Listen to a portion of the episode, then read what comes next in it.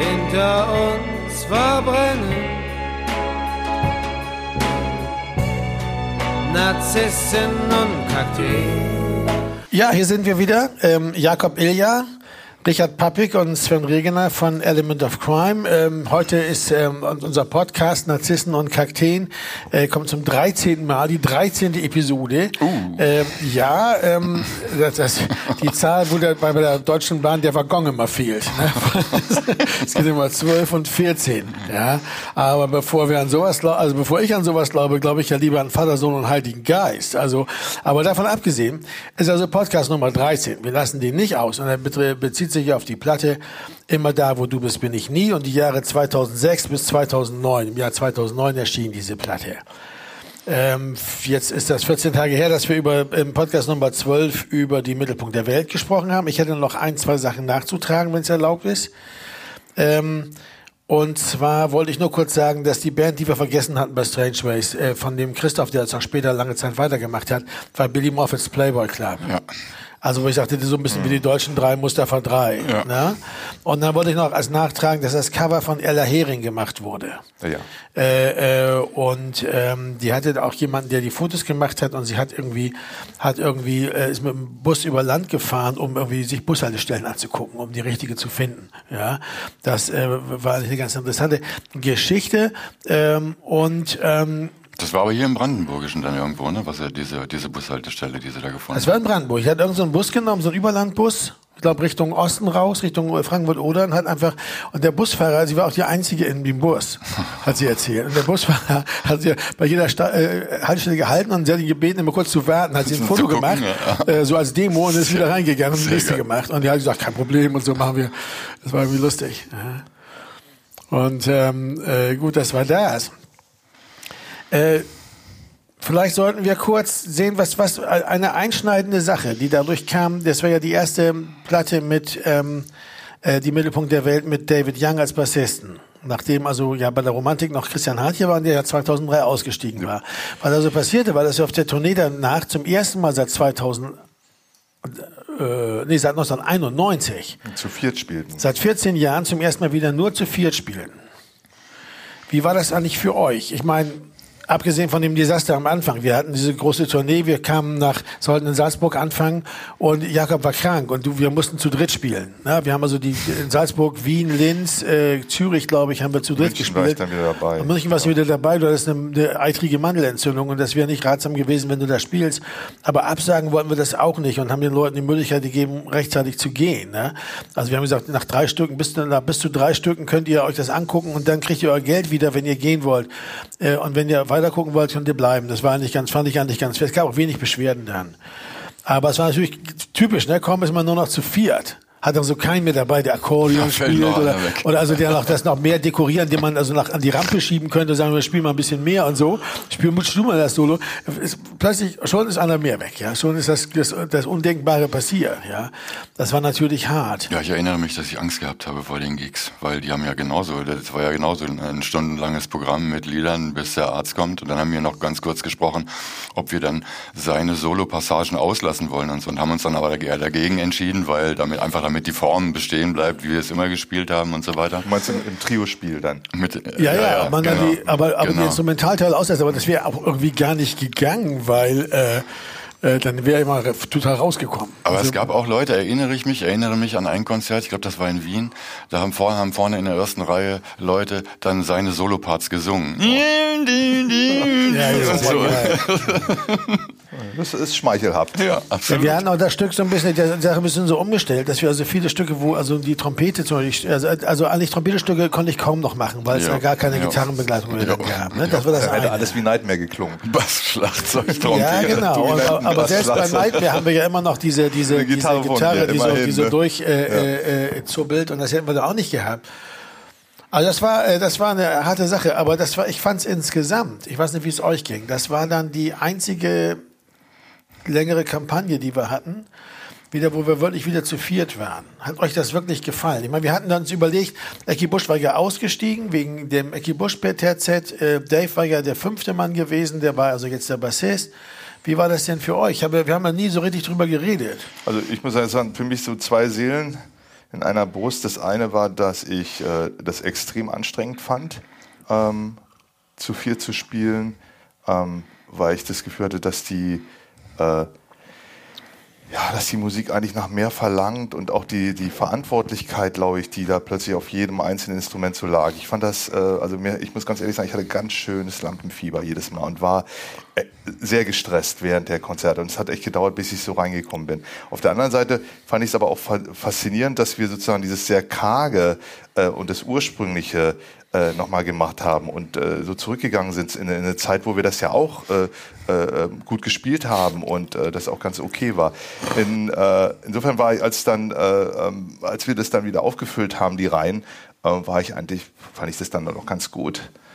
Also. Ja, also ich habe das vermisst, also muss ich sagen. Ich, ich fand es auch erstmal die Idee charmant. Ne? Man macht das zu viert, das heißt diese sparsame Nummer und so, sich aufs Wesentliche beschränken. Also der Unterschied war aber der, als 1991, wir spielten nicht mehr in 800er oder 1000, er Clubs, wir spielten in 3000er Hallen, wie in, in, immer gut in Wien war man dann auch nur noch zu dritt, aber immer war sich in Köln im Palladium mhm. oder so. Und das ist nochmal was anderes, weil das, das, das Lampenfieber habe ich ähnlich empfunden. Also dass man im Grunde genau das Gefühl hat, ähm, äh, dass man sich schon auch so jeder ein bisschen, Ton zählt plötzlich, ja, ne? Also du kannst, äh, das ist ja auch immer so eine Sache. Also Nichts man, zu verstecken. Was ja, also das ist zwar eigentlich immer so das, war, ne? also aber wir nicht so richtig. Ähm, ich meine, so sollte man auch nicht Musik machen, ne? Ist schon klar nach dem nee. Motto, mh, hm, hier kann ich noch mal, aber äh, äh ja, also, als stilistisch, man öffnet doch, man äh, es ist halt, äh, das war halt keine reine Gitarrenband mehr, die Band. Auch wenn man sich, wenn man sich die Platten, das ist ja das Interessante, dass die Platte selber doch, auch wie die vorherige, äh, so ein Quartett eigentlich featured. Mit ein paar zusätzlichen Instrumenten. Ne? Also wirklich anders als, als die Platten davor. Und trotzdem möchte, wollte man live dann doch eigentlich nicht mehr so spielen. Naja, es war einfach so eine zusätzliche Klangfarbe. Also der, bei Good Dave, aber als fünfter Mann war eben bei den beiden Platten davor dabei. Ähm Ecke eben nicht mehr. Aber das allein hat sozusagen so eine, so nochmal so einen anderen Aspekt mit reingebracht. Ich glaube, das ist für Live und die, die Unterhaltsamkeit der Sache, auch für das Auge, dass da also ein bisschen was auf der Bühne ist und so. Ja. Eigentlich auch eine gute Sache war, dass wenn man mehr Leute waren. Und wenn man aber jetzt in so einem kleinen Club spielt, auf so einer kleinen Bühne, wenn du in einem Luxor spielst, ja ganz ehrlich, was willst du denn da mit dem fünften Mann? Also das passt ja gar nicht auf die Bühne. Ja? Also ich weiß, im Luxor, wie ich es damals kannte. Ne? Der passt nicht mal durch den äh, Durchgang von der Backstage auf die Bühne. Ja, so ja. wie Ecki mit dem Akkordeon. Ich weiß nicht, wie der da durchgekommen ist. Wahnsinn. Aber das ist eben dieses, dieses, äh, äh, dieses Ding, dass man in, in so einem kleinen Rahmen, auch mit dem, mit dem, mit dem, mit den günstigen Tickets in so einem kleinen Club und so ist das was anderes. Und man ballert ja auch auf eine ganz andere Weise die Ohren voll der Leute mit dem eigenen Sound. Und in der großen Halle ändert das schon was. Also ich, für, für die Art von Musik, die wir auch mittlerweile hatten, dieses folkige Ding, weil ich, das war ja bei der Mittelpunkt der Welt schon, dass man sagen konnte, das ist eigentlich, haben wir letztes Mal auch festgestellt, dass es relativ folkig klingt, ja. die Platte. Äh, äh, ähm, Gerade wie sie schon losgeht, so mit dem Horst und so, dass da natürlich das auch durchaus durchaus erwünscht ist, weil du, du, du hast zwar recht, Jakob, also das werden wir später noch bei der Platte sehen, wir haben, das klingt etwas dünner oder karger oder so, aber es liegt vor allem daran, dass hier diese Platte nicht so elektrisch ist äh, die äh, immer da, wo du bist, bin ich nie, sondern dass du, du auch sehr viele andere Instrumente gespielt hast und mhm. den Sound auch sehr viel weniger sozusagen elektrifiziert hast. Äh, und wir also sehr viele so akustische Sachen, Ukulelen, äh, Mandolinen, solche Geschichten. Ja, alle haben ja, ja, relativ, wenn man sich das anguckt, kommen ja noch zu, äh, ja. wer was gespielt hat. Es sind ja ein Haufen Instrumente, die da ja, unterwegs sind. Und die sollte man jetzt sozusagen reduziert, ähm, ja, ja, und das, und das war, war bei der Mittelpunkt der Welt schon so. Und aber hier, und da haben wir es eben das eine Mal zu viert gemacht. Nach der, der Platte, um die es heute geht, nach der immer da, wo du bist, bin ich nie, haben wir, hat das erst geändert. Äh, äh, das ist dann vielleicht schon mal ein Hinweis darauf, warum es dazu kam. Gut, dann war, war also das zwar im Jahr 2005 erschien im Mittelpunkt der Welt. In dem Jahr wurde auch Angela Merkel Bundeskanzler, der erste weibliche Bundeskanzler in, in, in Deutschland. Bundeskanzlerin. Ja, oder weiblicher Bundeskanzler. Ne? Äh, und ähm, Sternchen. Naja, der Beruf ist ja kein anderer, wenn es eine Frau macht. Also insofern ist ein weiblicher Bundeskanzler ist ja de definitiv, äh, finde ich. Aber gut, sie wurde Bundeskanzlerin. Ähm, Das war nicht ernst gemeint. Du kannst es sagen, wie du willst. So. Wir sind ja hier unter uns. Ja, das hört das sonst keiner. Hört keiner zu. Ne? Nein, ich finde das eigentlich ganz gut. Das kann man ruhig mal sagen. Also äh, ich würde es so sagen, der Beruf ist Bundeskanzler. Ne? Und es ist egal, ob es eine Frau oder ein Mann macht. Und wenn es eine Frau macht, kann man das auch betonen. Man sagt weiblicher Bundeskanzler oder Bundeskanzlerin. Aber beides ist möglich. Also ist beides richtig. Du kannst ja auch eine männliche Person sein. Als Bundeskanzler? Nein, aber die Person ist ja weiblich, aber du kannst eine männliche Person sein. Person Oh, männlich. Das ne? wirft jetzt Fragen auf. Ja, aber egal. Das, äh, lass uns nicht darin verstricken. Besser äh, nicht. Äh, äh, nur zu zeigen, auch wir sind uns der ganzen Fragen, auch der sprachlichen Fragen durchaus bewusst. Wir sind ja auch Podcaster allererster Güte und äh, denken natürlich über nichts anderes nach. Ähm, was wir hier also hatten, war Angela Merkel wurde Bundeskanzlerin. Äh, dann haben wir ähm, äh, generell zweite Hälfte der Nullerjahre, kann man mal sagen, Spotify, iTunes, äh, Spotify wurde, wurde gerade gegründet 2006, das hatte noch keine Bedeutung, aber iTunes, dass also Downloads eine größere Rolle spielten, vor allen Dingen aber illegale Downloads, dass also die Umsätze der, der Plattenindustrie ganz drastisch zurückgingen, was eben dazu führte, dass wir eine goldene Schallplatte für den Mittelpunkt der Welt bekamen, weil wir nur noch 100.000 brauchten. Kann man ja. nicht sagen, dank Pirate Bay. Ja, vielleicht, aber ähm, äh, äh, Oder wie, ja, äh, was hat der wer vorher- weiß, wie hat- viele, wer weiß, wie viele Platten wir verkauft hätten. Der Typ, der, der äh, Spotify äh, macht hat, hatte denn, das Daniel Eck, nein, der war nicht bei Pirate. ne, der war- hatte aber ein anderes Portal, was, ja. was genau dasselbe war, sogenanntes Tauschportal. Ja, ja, natürlich. Und dann viele. Äh, Kim Schmitz auch. Äh, das war Pirate Bay, glaube ich, Kim Schmitz. Nee, genau. Kim Schmitz, nein, nein, Kim Schmitz hatte äh, mega Upload und so Geschichten. Na, dann war das der Spotify-Typ, dann hatte der Pirate Bay. Nein. Nee? Nein, Pirate Bay kam auch aus, aus, aus, aus äh, Schweden, aber ja. das war nicht Daniel Eck. Das Okay. war ein anderer. Aber, ähm, aber der iPod äh, war, war eine große Sache. Generell die Vorstellung, dass man eben durch MP3, durch die Datenreduktion wahnsinnig viel Musik auch einmal mit sich rumschleppen konnte, was vorher so auch nicht möglich war. Man, konnte, man kann ja einfach 5000 Songs da draufladen und so. Also, also der ganze Umgang mit Musik anfing sich zu ändern. Darauf wollte ich eigentlich eher so hinaus. Also in diesem Fall, dass der ganze Umgang mit Musik, die Sichtweise auf, auf Musik äh, immer körperloser wurde. Was natürlich auch große Vorteile hat für einen Musiker, weil wir letztendlich machen wir ja das nicht, um irgendwas auf in irgendwelche Kunststoffe reinzuritzen, sondern wir machen das, damit Leute die Musik hören. Denn Musik ist ja an sich eine körperlose Kunst. Also das hat ist so eine zweischneidige Sache, weil gleichzeitig das wirtschaftliche Problem, die wirtschaftlichen Probleme, die damit auftauchten, natürlich das, das die Freude darüber, dass es eigentlich mehr noch so um die reine Musik ging, irgendwie ein bisschen konterkarierte, ne? Und man merkte auch, dass zum Beispiel, Musik, fand ich jedenfalls, Musikvideos unbedeutender wurden langsam. Ne? Also indem man ganz viel hörte, auch im iPod und so, war plötzlich dieses ganze Musikfernsehen-Ding und so war irgendwie raus, so ein bisschen. Das war irgendwie, das war so ein, mit den 90er Jahren so ein bisschen da so verschwunden. Ne?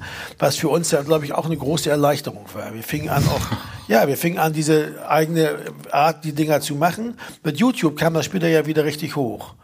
Aber YouTube war ja gerade so am Anfang auch mit dem Aufbau begriffen in der Zeit und, und äh, sich erst an, dabei, sich durchzusetzen. Und da kam das dann wieder hoch. Aber das war so einfach, weil YouTube kann es einfach reinstellen. Genau, das ist nämlich der große Unterschied gewesen. Also die sogenannte Demokratisierung der Produktionsmittel. Äh, bei YouTube konntest du jeden Trash reinstellen. Das heißt, Ja. als Band konntest du einfach ein Plattencover filmen und das reinstellen. Genau, Äh, und musstest du diese, insofern ja, Video, aber halt so, wie man es wie man's mag, wie man es Ja, machen will. auch unsere lustigen Filmchen, die wir dann immer so machten, die, die, die wird wirklich dann auch einen anderen, äh, also diesen neuen Stil eigentlich, den wir- der mit der Sura Bayer Johnny eigentlich angefangen war, dann lange Zeit wieder weg gewesen war. Und dann bei der, bei der, bei der, ähm, bei der, ich war, Psycho. ich war nicht dabei, Ich war nicht bei der dabei, Psycho und so, Garten, wieder los, Graben. wieder, wieder losging und auch bei diesem, ähm, äh, äh, äh, äh, warm sind die Nächte in Berlin, jung und schön und so dieses Video, solche Videos, dass wir sowas, sowas also einfach dann nur noch gemacht haben. Und das war, glaube ich, auch ein guter, guter Weg. Äh, also das hatte auch eine befreiende Wirkung auf jeden Fall. 2006, fällt euch da, also jetzt gehen wir auf Tournee, ne? Da war dann die, es kam ja im Herbst 2005 raus, die Platte, da sind wir auf Tournee mit Home of the Lame. Als Genau. Vorgruppe.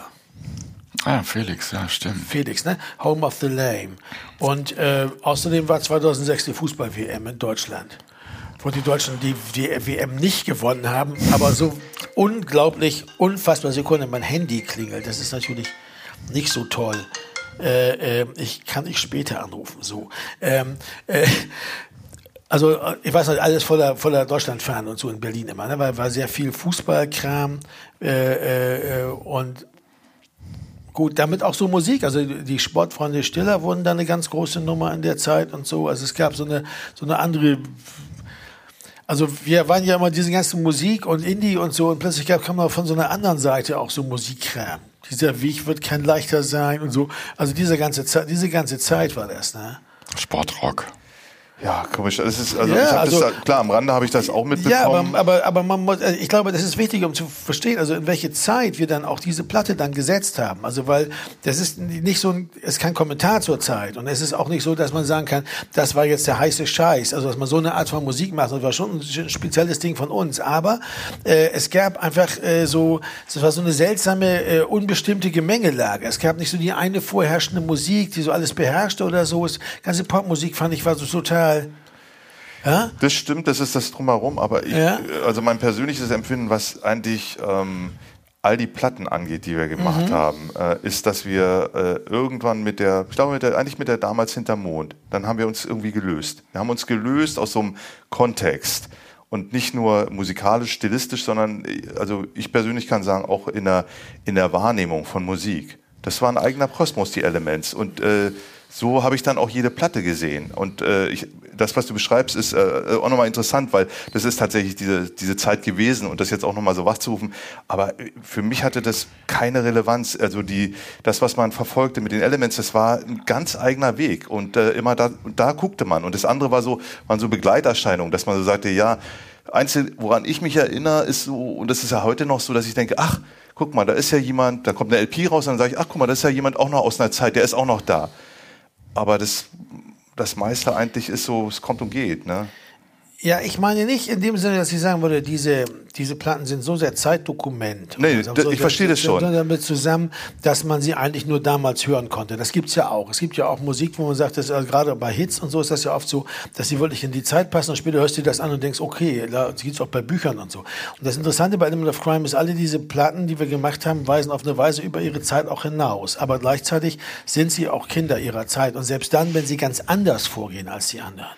Ich denke, denke mal, dass zum Beispiel in der Zeit, in der wir diese Platten gemacht haben, Mittelpunkt der Welt, äh, und hier ähm, immer da, wo du bist, bin ich nie, äh, kamen diese ganzen Antifolker hoch zum Beispiel. Die Vendra Bernhardt, Cookie Rosie, Adam Green, Joanna Newsom, äh, Kimia Dawson, diese ganzen Leute, die ganzen Freak-Folk-Geschichten. Da war plötzlich, ich meine, warum verkaufst du eine Platte sich hunderttausend Mal?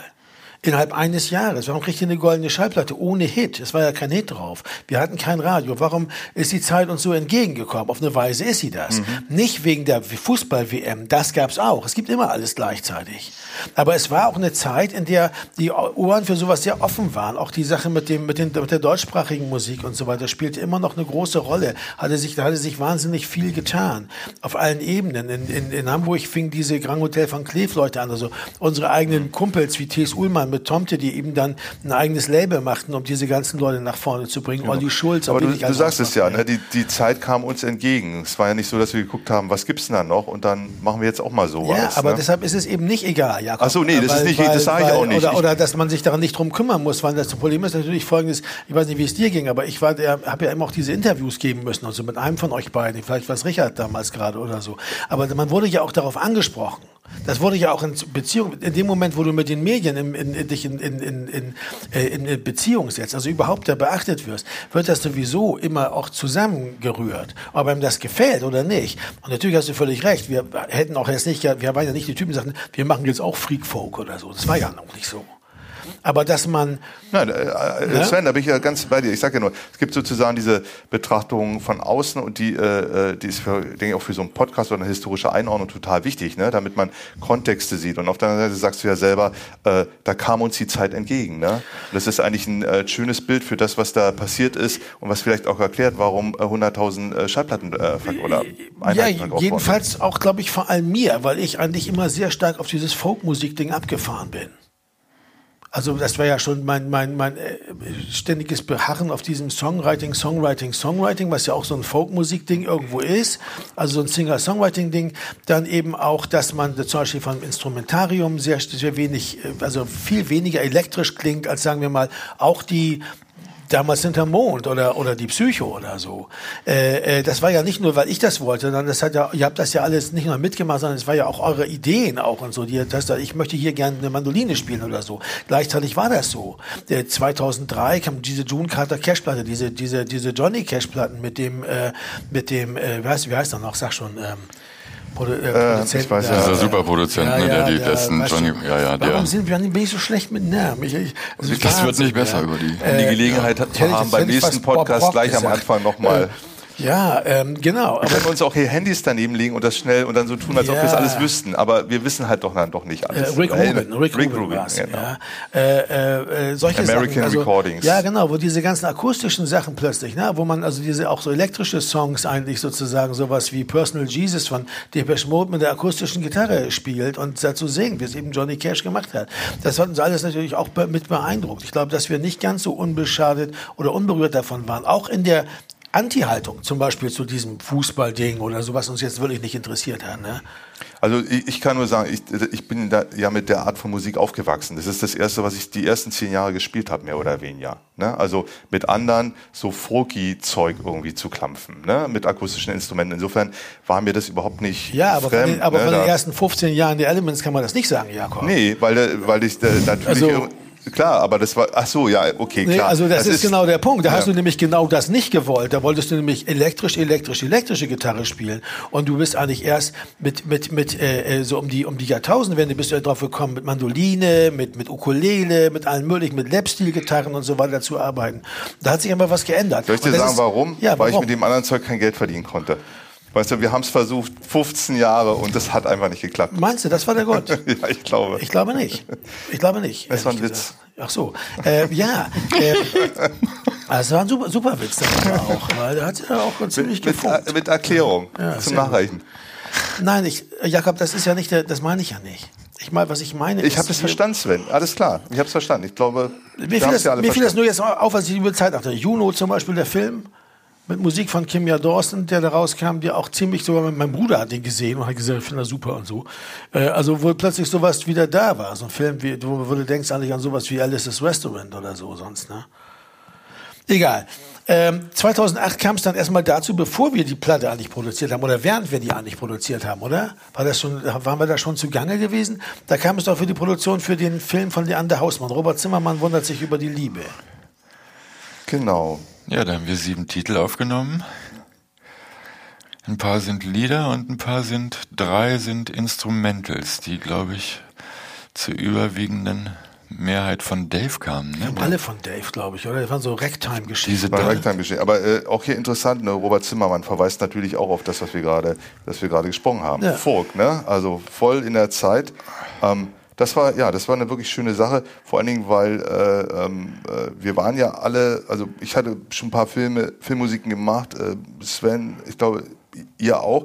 Aber der, was wirklich gut war, ist, dass, dass äh, du Sven darauf bestanden hast, das nicht zum Timecode zu machen, was ich ja noch vorgeschlagen hatte, sondern zu sagen, wir lassen einfach ein Video laufen und gucken uns das an und, es so, und die schneiden dann im Grunde genommen. Wir machen einfach, wir machen das so wie äh, Pat Garrett Jagd Billy the Kid zum Beispiel oder wie andere berühmte Soundtracks, wo Songs geschrieben werden und dann müssen die das so schneiden, dass das passt. Und das war eine super Idee, weil es die Arbeit zum einen erleichtert hat, aber weil es auch eine Stilistik geprägt hat, wie man diese Art von Filmmusik macht dann dafür. Ne? Ja, es war eigentlich dieser Traum, ne, dass man Filmmusik macht mit Liedern. Das heißt, ja, also gibt es so ein paar Beispiele dafür. Also äh, mir fehlt haben die Reifeprüfung mit den Songs von äh, Simon und Garfunkel. Ja. Die haben das ja auch nicht zu dem Film. Äh, vielleicht haben sie es auch zu dem Film gemacht, aber die haben einfach so einen Song wie Mrs. Hey, Mrs. Mrs. Robinson, Robinson, gemacht, ja. wo es um den, um, der, der direkt von dem Film erzählt. Ja, und das, das ist auch so toll, weil man da kann so Texte schreiben und so. Und das, und das, aber das lässt ja kaum jemand zu. Also Pat Garrett und Billy the Kid wäre auch so ein Fall, Sam Peckinpah, also wo Bob Dylan das gemacht hat. Es gibt so ein paar so, so, so, so, aber, aber Alice's Restaurant, aber gut, das war jetzt eh eine Verfilmung sozusagen von Alu Guthrie's Geschichte da. Insofern war da der Weg kurz. Aber dass der Leander das zugelassen hat.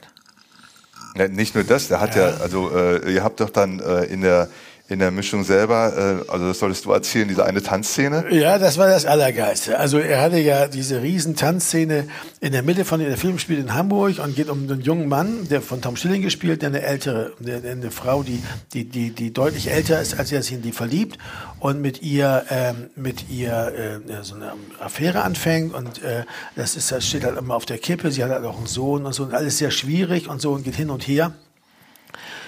Und äh, da gibt es also so eine, so eine Szene, wo so wie so eine Traumszene, wo sie in, in Planten und Blumen, diesem äh, Buga Park mitten in Hamburg aus den 70er Jahren oder so, wo es so Wasserfontänen gibt und so.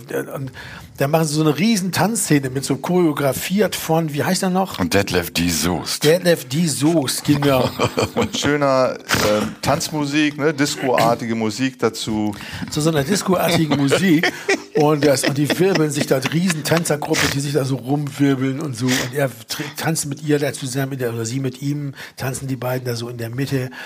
Und äh, äh, dann haben wir hinterher haben wir einfach das Lied an Hotdog unten am Hafen oben draufgelegt und das ging. Das war einfach bloß plötzlich eine ganz andere Welt. Das war wie wenn du sowas sowas im Kopfhörer hast, also wenn du mit dem Walkman rumläufst oder mit dem, äh, mit dem iPod und hast es im Kopfhörer und läufst durch so eine Welt, die und dazu läuft eine ganz andere Musik, wie so unter dieser Unterwassereffekt, den man dann so hat.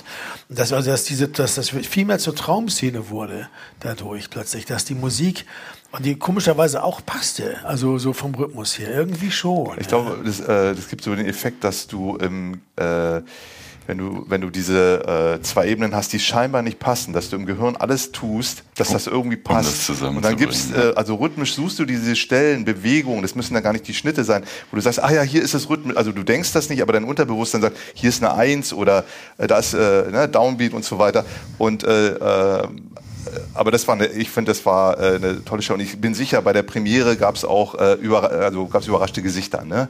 Damit hätte, hat man wahrscheinlich nicht gerechnet. Naja, Wusste ja keiner. Aber, ja, es ist, aber ich glaube, das Ungewöhnlichste war überhaupt, dass man einfach ganze Lieder zulässt, die für, das, für den Film geschrieben sind. Weil, also richtig mit Text auch. Das ist, und das fand ich das Attraktive. Also, dass man einfach das, was in dem Film passiert, einmal sich nicht selber ausdenken müssen, wovon das Lied handelt. Genau, da sind ja auch so Stücke dabei wie Ja. Death, Death Kills, ne, wo du Death auch Kills, genau. äh, das eins zu eins beschreibst. Und Robert äh, Zimmermann wundert sich über die Ballade, Liebe. genau, ja. Robert Zimmermann wundert sich über die Liebe. Ist eins zu eins einfach die Handlung von dem Film. Diese Familienbeschreibung Ja, und ja, so. genau. Oder, oder, oder über dir der Mond, was ich glaube, das, das wertvoll, das tief, das, das, das äh, eindrucksvollste Stück ist. Ja. Das haben wir sehr oft auch live gespielt. Und was auch überhaupt Bis keine heute. Erklärung Genau, was, wo Leander, glaube ich, noch dann guck, gucken musste, weil er es in, in der gesamten Länge haben wollte, wo hat er noch Material, äh, was er in den Film Ja, ja. reinsteigen kann, damit er das äh, Stück komplett drin einem hat, echt, ne? das ist wirklich so ein Stück, wo man eins einem kalt den Rücken rollt. Muss man echt sagen, ganz be- bezaubernd da übrigens das Cajon, ne? Die Kiste. Die Cajon, Die der Cajon, das. Cajon, ich weiß es nicht. Cajon, Cajon, hab keine Ahnung. Das Caron, das Caron, die 60. Kiste, auf die man raufhaut. äh, äh, die, oder wie man sagt, die Pest der Zehnerjahre eigentlich. da warst du mal ganz weit vorne. Aber das, dass die da wahnsinnig gut klingt und wahnsinnig tief. Diese, weißt du, diese, diese, das ist eine ganz tolle, ganz tolle Aufnahme auch. Und es hat auch live immer sehr gut funktioniert. Death Kills als Stück für dieses Computerspiel, was er, weil der ist Computerspielentwickler und die machen so ein Ego-Shooter-Spiel. Und äh, das hat viel Spaß gemacht. Auf jeden Fall. Und uns eine Nominierung für den Deutschen Filmpreis eingebracht, Genau, na, das war ja was, ne? den wir aber nicht bekamen. Nee, wir haben, Aber die Party war okay. ja, wir haben, wir haben den äh, zweiten Platz haben wir gemacht, ne? Ja, Aber the wurden, winner takes it all. ja, aber wir wurden, aber dafür wurden wir dann aber auch, wie wir wollten, Mitglieder in der deutschen, als Mitglieder in die Deutsche Filmakademie aufgenommen. Ich habe das dann nach einem Jahr wieder abgegeben. Ja, ich habe es ein bisschen länger gemacht, habe es dann auch wieder abgegeben. Weil- weil ich dachte dann, es ist doch nicht meine Welt. Ja, ich sagte dann auch, ich kriegte immer diese E-Mails und so und dachte dann so, nee, ich habe mich ja gar nichts damit zu tun. Und da habe ich dann hingeschrieben, dass ich austreten will. Und dann habe ich gesagt, ja, warum denn und so. Und dann habe ich gesagt, na ja, also wenn du jetzt einmal ein paar Mal angeln gehst, dann gehst du ja auch nicht gleich in den Verband der Hochseefischer. Also, also da gibt ja keinen Sinn. Ne? Also die haben ja ganz andere Probleme, als wenn du alle, alle Jubeljahre mal was ein bisschen was mit Film zu tun hast. Ne? Ja, was interessant war, ist, ich habe äh, mit jemandem dann irgendwie danach noch gesprochen, der in der Jury saß und der sagte dann zu mir, ach so, äh, äh, die habt ihr extra für einen Film geschrieben. Ja, ja. So. Und deswegen war klar, warum. ein Hotdog die- unten am Hafen und dann so. Die haben, die haben, da gab es Leute, die wussten gar nicht, dass das eine wirkliche Filmmusik war. Die dachten, das sind irgendwie und naja. naja, die haben Soweit wahrscheinlich das. dann auch den Film eher nicht gesehen, würde ich mal denken. Ja? In der Kiste liegen, äh, ich weiß nicht, 80 Filme jedes Jahr. Ja, aber vielleicht ist es auch so eine tiefe Liebe zur Band, dass man uns dann einfach nominiert hat. Das ist auch eine, nette Sache. Die Party fand ich durchwachsen. Was ich schwierig fand, war, dass sie da keinen Service hatten, sondern man sollte sich die Getränke aus dem Kühlschrank rausnehmen. Aber das war die Zeit, wo kein Geld mehr da war. Das wurde dann äh, Jahr, das Jahr darauf und das Jahr wiederum darauf, das wurde dann immer kein Sponsor, es wurde dann. Aber ey, lass uns nicht über die Filmindustrie reden. Ja, aber das, aber das muss man sagen. Kurzer, kurzer Vergleich. Ich würde schon sagen, kurzer Vergleich. Echo, Echo, Post, Echo Park. Party, deutscher Film, äh, deutscher Musikpreis, Ja, Post-Echo-Party, rauschende Räumen. Feste, Menschen rennen rum mit Canapés auf riesen Tabletts und, und jetzt stopfen sie jedem im Mund, man kriegt von allen Seiten Getränke gereicht und dann gehst du zum deutschen Filmfest, wo sie sagen so, hier, super Glamour, deutscher Film. Wo ist der Kühlschrank? Da muss der Kühlschrank, dann nimmst du dir da so einen Scheiß raus. Naja, das, das, eine, schon schwach, Das ja. eine ist äh, freie Wirtschaft und das andere subventioniert. Die einen, ja, die Musiker haben ihr Geld immer selbst verdient. Ja. Ja, und das ist halt auch der Punkt, das, war- das, das mal im Zusammenhang der, der auch damals entstehenden Urheberrechtsdebatte war das ein wichtiger Punkt. Wir, dass die, eine der wenigen nicht subventionierten Künste. Ne? Also, Gut, ist auch, liegt natürlich auch daran, dass es die teuerste Kunstform ist, ne? Film. Ja, sicher, aber auch, äh, also weißt du, dann mit dem Maybach vorfahren und dann sich beschweren, dass der Haupt. ja, aber echt, ne? Mit dem Maybach wohl mal vorgefahren. Ja, die große Hose, die will man, die dicke Hose hat man halt überall. Ne? Das Beste war, dass sie sich dann in der Rede beschwert hatten, dass der Hauptsponsor VW oder was nur noch die Hälfte dazu zahlen würde. Hat, dann- hat VW gesagt, okay, jetzt reicht's. Jetzt haben wir, jetzt geben wir überhaupt kein Geld mehr. Wenn man jetzt also schon beleidigt wird, war man nur noch, also nee, ne, und so. Aber wir sind ja alle im Filmgeschäft ein bisschen geblieben. Ja, das danach, Filmgeschäft ne? ist ja auch toll. Ich hab's ja auch lieb, Jakob. Aber man muss schon mal sagen, also äh, Glamour, also finde ich, stelle mir anders vor. Ne? Also okay, ähm, äh, dann kam es also zur Produktion von, da kam die Finanzkrise und dann kam es zur Produktion von immer da, wo du bist, bin ich nie. Dann gab es noch zwei Sachen. Ihr habt äh, Contact High gemacht, ihr beiden? Den Soundtrack? Nee, wir haben nur ein Lied gemacht. Äh, äh, Drei Lieder. Drei Lieder? Feuersalamander, du hast Don Bogart. Äh, Feuersalamander hat, hat. Richard Ach gemacht. ja, stimmt. Feuersalamander ist von mir. Richard gemacht. Das Don Bogart haben wir zusammen im Tritonus Bogart, gemacht. Joint haben wir zusammen im Tritonus aufgenommen Ja. für, für Contact. Aber High. sonst keins mehr. Ah, doch, noch die, dieses Lied vom Contact High. Genau, das, Das, Lied, Lied vom Contact, Contact Das High. Lied vom Contact Mit High. dem Michael Ostrowski und dem Genau. Das hat- Walli. die mussten hinterher noch singen Das dann. hatten die aber geschrieben. Also der, der, der, der, äh, der, der Dings hatte das, gesch- den Text geschrieben, der Glavogger hatte das, den Text geschrieben und ich sollte das Genau. vertonen. Genau. Und dann haben, mussten die das einsingen. Und so, das Genau, wir hatten erst das. Playback gemacht im Ja, ja. Und die mussten dann später noch singen. Genau, und ich habe zur selben Zeit irgendwie äh, Dorfpunks in ähm, Verfilmung von Rocco Schamonis Film, wo Lars äh, Jesny Regie gemacht hat, da habe ich ein bisschen Musik zugemacht. Genau, und ich habe noch einen Roman rausgebracht in 2008, Der kleine Bruder. Kam auch noch raus. Also war ganz schön was los. Ja, ja. Und die Finanzkrise war 2008. Zacka, bumm. Ui, ui, ui. Alter Schwede. Bei aus? Habt ihr Geld verloren? Beim, nö. Abwrackprämie beim Kauf neuer Autos. Wie geil ist das? Äh, ich habe mir auch kein neues Auto gekauft. Ich auch nicht. Äh, okay, ähm, äh, aber ich glaube 2008 fing wir schon wieder an, ne? langsam mit der Produktion von, von, von der nächsten Platte. Ich Also glaube, wir waren so spielfreudig nach diesem, nach diesem Robert Zimmermann-Ding, Genau. dass wir gleich gesagt haben, äh, lass einfach weitermachen. Glaube ich auch, ja. Und wir haben das eigentlich genau wieder so aufgenommen wie die Platte davor, ne? Nämlich Ja. indem wir äh, sechs Sessions auf vier Tage gemacht haben, Ja. Ja. wo wir also bei jeder Session zwei Songs gemacht haben und bei jeder Session eben auch dann die Songs von der Session davor nochmal über, also so ne, sechs kurze Sessions und dann eine von sieben oder zehn, acht, neun, zehn Tagen am, Am Ende. Ende, ne, ja. Und damit hatten wir dann aber auch schon wieder 34 Tage, aber eben auf eine sehr lange Zeit verteilt. Jupp. Ne, auf ein halbes Jahr oder dreiviertel Jahr verteilt. Und das war natürlich geil, weil wir alle sehr entspannt waren. Und dann sind wir nach Nashville gefahren. Alle, alle drei, alle vier. Dave hat, war sowieso ja immer in Nashville. Also zum Mixen bei Roger Mutenow. Im Blackbird Studio. Noch eine ganz kurze Frage. Dieses Konzert in der Burg in Wien, auf der, äh, im Burgtheater, war das danach? Das war danach. Das so war später. danach, ne? Das war, glaube ich, 2013, 12, Elf. 11? Elf war Ja. das. Ja, ja, richtig. Ja. Genau, da waren wir im äh, Blackbird, den Blackbird Studios. Für die Mischung. Blackbird Studio, ja, Nashville. Das war geil. Das wir war alle der, ähm, der ähm, äh, Manager von Garth Brooks, der das aufgebaut hat, der äh, sehr viel Geld verdient hat. Er war Äh, aber auch der Ehemann von Faith Hill, war er auch. die ich gar Wie- nicht kannte, die aber in Amerika größer ist als Gott irgendwie. Die so Jetzt irgendwie kennt man sie hier. Drei Jetzt- Milliarden, drei Milliarden Platten. Ja, genau. Das, so. äh, das war genau. Das war ein ganz interessanter Aspekt, dass wir äh, da äh, mit, ähm, äh, also die da gingen ja Leute ein und aus und dann dieses hier Ja. Riesenstar hat, wie gesagt, drei Milliarden Platten irgendwie verkauft und wir so, hä, wer ist das? Und äh, um dann festzustellen, äh, was ja klar ist, dass es einen amerikanischen Markt gibt, der halt äh, nicht weltweit verkauft und der ist so groß, der amerikanische Markt.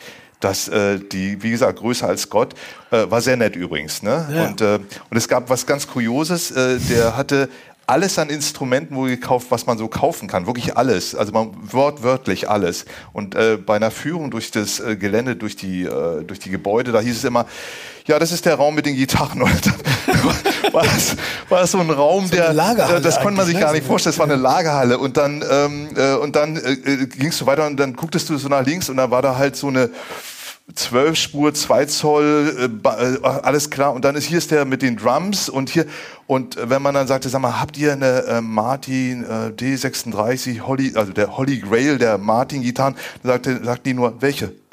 Ja, nicht eine, sondern welche halt. Ne? Und so ging das die ganze Zeit. Aber als dann Dave wirklich sich mal einen Bass ausgeborgt hat, Precision oder irgendwas, ein 68er Fender Bass, Ton. der klang so tot, Ton. weil das ist natürlich das Problem, wenn du die alle lagerst und die spielst, dann verlieren die ihren Klang. Es sind, äh, es ist Holz. Ja, das ist, also was, das, war, was, das, ist was- das Dilemma. Warum diese Stradivaris und so, die ja, weil, weil da kostet eine so 80 Millionen gespielt oder was, werden, müssen äh, die die, die, die gehören ja eigentlich in der Regel immer Banken äh, oder Investoren, weil die, weil das sonst kann sich das überhaupt niemand leisten. Aber die müssen dann immer einen finden, der das Ding die ganze Zeit spielt, äh, weil sonst wird das irgendwie Das zu Holz ver- ja, Holz. so und dann totes äh, Holz. und dann gehen die so Stipendien, loben die Stipendien aus, kriegt dann so ein, ein hoffnungsvoller Nachwuchsgeiger für ein Jahr so eine Stradivari. Ja, das ist, was Roger auch sagte. Er sagte, anstatt den Markt leer zu kaufen, ne, Ja. sollte man die Instrumente doch den, den äh, jungen, äh, jungen Musikern, so- also wie schade, ne, das Zeug steht da drin und verrottet. Du, Das es hat, hätte- aber das ist ja wie mit allem. Ich meine, die hatten ja diese Zeitung da liegen, Gitarre-Afficionado. Für mich war das Porno. Das war Gitarrenporno. Das war einfach so Typen, die, also ich Rechtsanwälte, die sich auch eine Harley Davidson kaufen und damit am Samstag, am Son Samstagnachmittag, um den Schwilosee zu knattern, weißt du, die kaufen sich dann so eine Gitarre.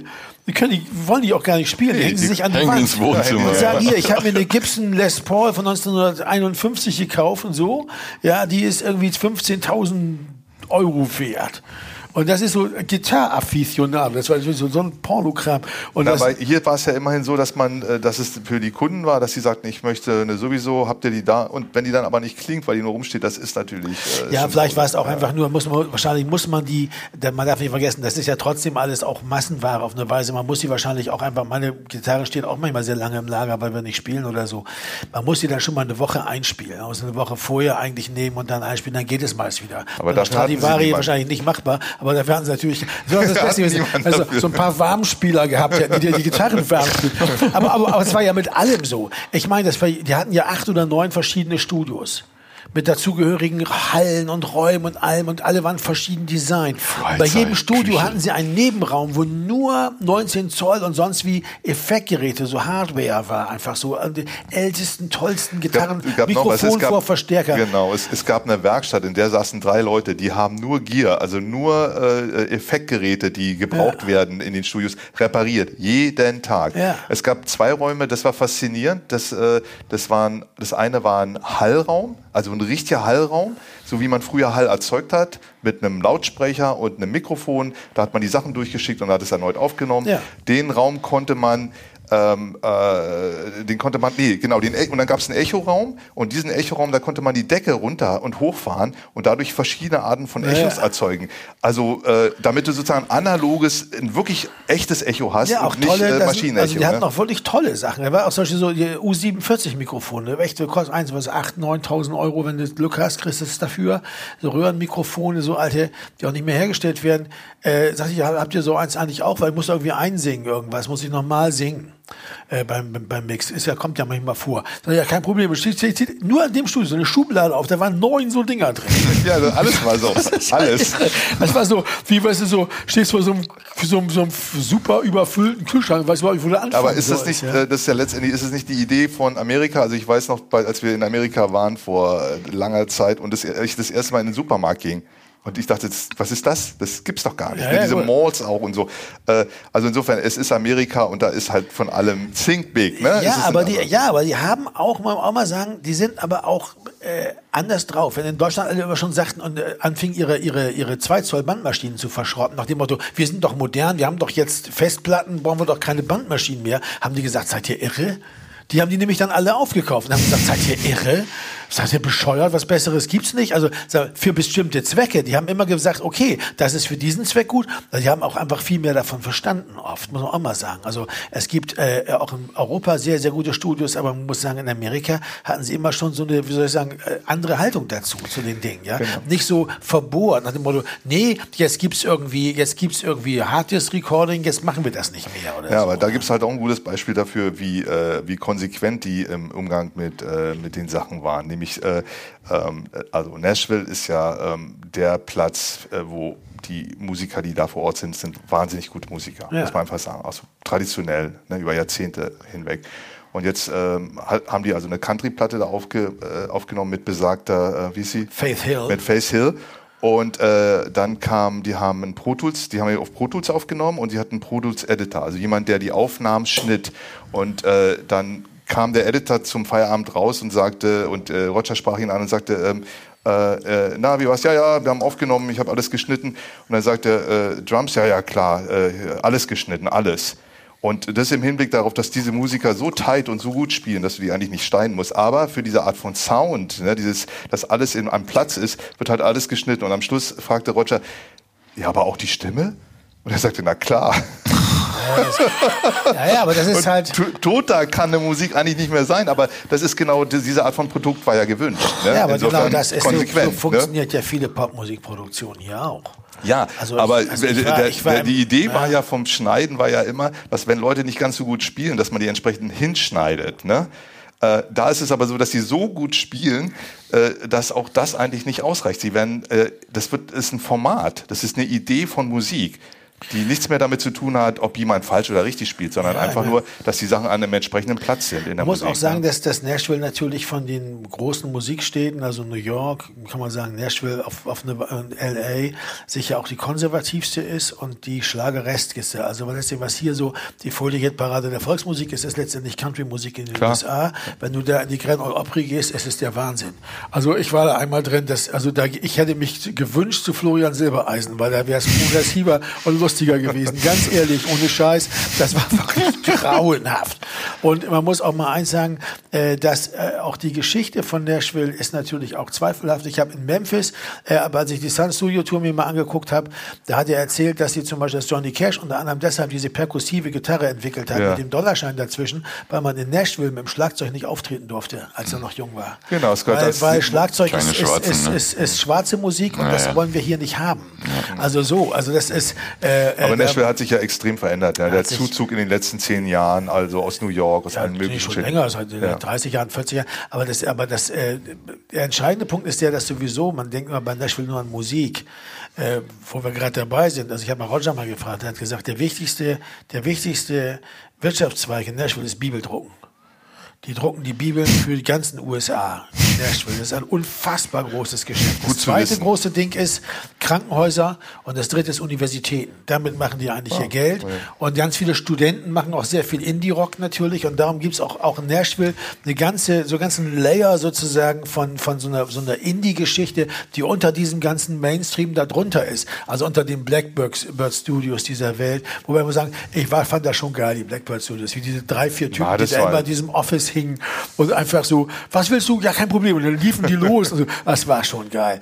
Äh, und äh, das einfach mal gesehen zu haben, der, der, der Besitzer ma- macht, kommt mit dem Ferrari oder was vor, macht einen Burnout vor, vorne vor dem Büro. Nur um mal zu zeigen, was geht. aua, aua. Und das, das war schon, Ja, das war schon irgendwie stark. Ja, aber das ja. war schon unterhaltsam. War Ja. schon toll. Ja, fand ich auch. Ja, gewohnt hatten wir im Sheraton Hotel, wo man über ganz Nashville gucken konnte von ganz oben. War, ich, hab- wo man, ich aber immer sehr schwindelig wurde, wenn ich äh, aus, dem, aus dem Fahrstuhl kam. weil man da 25. Stock, In der Mitte so verdammte runter gucken Tage. konnte, war furchtbar. Und dann ähm, Fidos ist der große Frühstückstipp für Nashville, würde ich mal sagen. Das ist so ein Frühstückscafé in Hillsborough, was auch das schönste Viertel von Nashville ist. Na ja, gut, und das war's auch schon. Also zum Thema Nashville, da waren wir jedenfalls zu dritt. Also, also wir waren alle vier mit Dave zusammen. Dave war ja eh immer da. Ne? Und das war, fand ich auch, fand ich auch gut. Und das fand ich hat auch Spaß gemacht. Und ähm, gut, dann war die Platte fertig. Und wir sind, haben dann bei der Vetteler Musik gespielt, in, in, in, bevor sie rauskam noch. Oder? Auf dem O-Platz, ne? Auf dem, nein, Nee, nein. da waren im, das äh, waren wir auf Sretzky-Ecke. Kolwitz. Ach ja, Kolwitz. alles verstopft, Ja, ja, die ganzen genau. Straßen. Ich kam kaum dahin. dieses, Verdammte Hacke. dieses Video zu Immer da, wo du bist, Ja. bin ich nie. Da kann man das sehen. Ja, Da ja, ist, äh, ja. erst, erst ist ein Teil von diesem Fest von Kleef-Geschichte, wo wir Ja. unterwegs waren, Ja. und vom Zeltmusikfestival in, in Freiburg. Und dann gibt's aber einen Teil, wo, wo diese ganzen Kids auf den Schultern der Eltern und so, das war schon geil. Äh, das ist so mal so ein Hauch von Straßenmusik, aber wirklich im ganz großen Stil, da im Prenzlauer Berg, ne? Bei der Fette la Musik. Das war nett, dass die uns haben spielen lassen, muss ich schon sagen. Ja. Und ähm, Das war ein ziemlich durchschlagender Erfolg. Die Straßen bis dahin waren voll mit Ja, das Menschen. war die echt. Ja, war irgendwie absehbar, oder? Siehst du, der Jakob hat Du- ja du hast gewusst, ja, Jakob, ich nicht. Ich bin nur fünf Minuten vorher wohnt- losgegangen. Der Jakob wohnt ja auch in der Ecke, die grüßen ihn da immer. Ne? Ja, die sind sehr dezent, die Leute. Wirklich sehr dezent. Ja, ja, Und dann kam die Platte raus im September.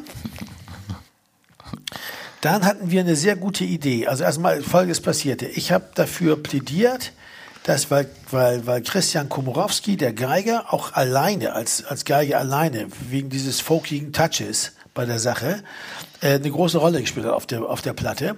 Dafür plädiert, dass wir einen fünften Mann, also Christian Komorowski, mitnehmen Mitnehmen live. Ne? als Geiger.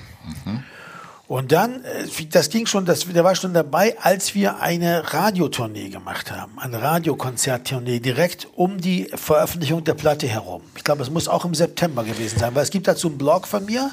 Ich habe damals viel gebloggt auf Anraten der Plattenfirma, weil die, es war damals gerade modern, das war noch vor Facebook groß und so, habe ich gebloggt und äh, äh, da gibt's also noch was drüber.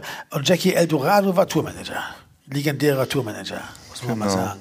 Ja. War das die, ähm, war das das erste Mal, dass wir diese Radiokonzerte im Vorfeld gemacht haben? ja, ja, genau. das war das, das erste war, Mal. das war ja eine ziemlich äh, gute Idee, die ja dann äh, auch Schule machte, ne? ja, kann ich nur jedem empfehlen eigentlich. Ne? Also muss man echt mal sagen. Also wenn man nicht im Radio gespielt wird, sondern im Tagesprogramm oder so. Aber es gibt doch eigentlich eine ganz tolle Infrastruktur von, von Konzertsälen und ganz tollen Leuten, Tontechnikern und allem Absolut. und so. Und du wirst, äh, du wirst halt richtig äh, getrailert, ne? Ja, und so wirst oft wirst du, äh, vor allem, wenn du wenig im Radio gespielt wirst, die sind froh, dass sie mal was so ein Event haben, den sie äh, dann auch featuren können und du wirst im Vorfeld halt ordentlich gespielt, weil sie auf die Sendung natürlich hinweisen. Ne? Ja, aber auch, auch einfach das, diese Freude, dass dieses traditionelle Radioding, das Live-Radio-Konzert. Ja, mal also gemacht damals ja. redeten alle nur noch über, über, es fing, ging los mit MySpace damals gerade. Das war sozusagen die große MySpace-Zeit. Wenn sich da, das war der heißeste Scheiß. Oh, wer MySpace nicht hat, ist schon so gut wie tot als Musiker. Ja, der wird ja gar nichts mehr. Und wir haben sozusagen als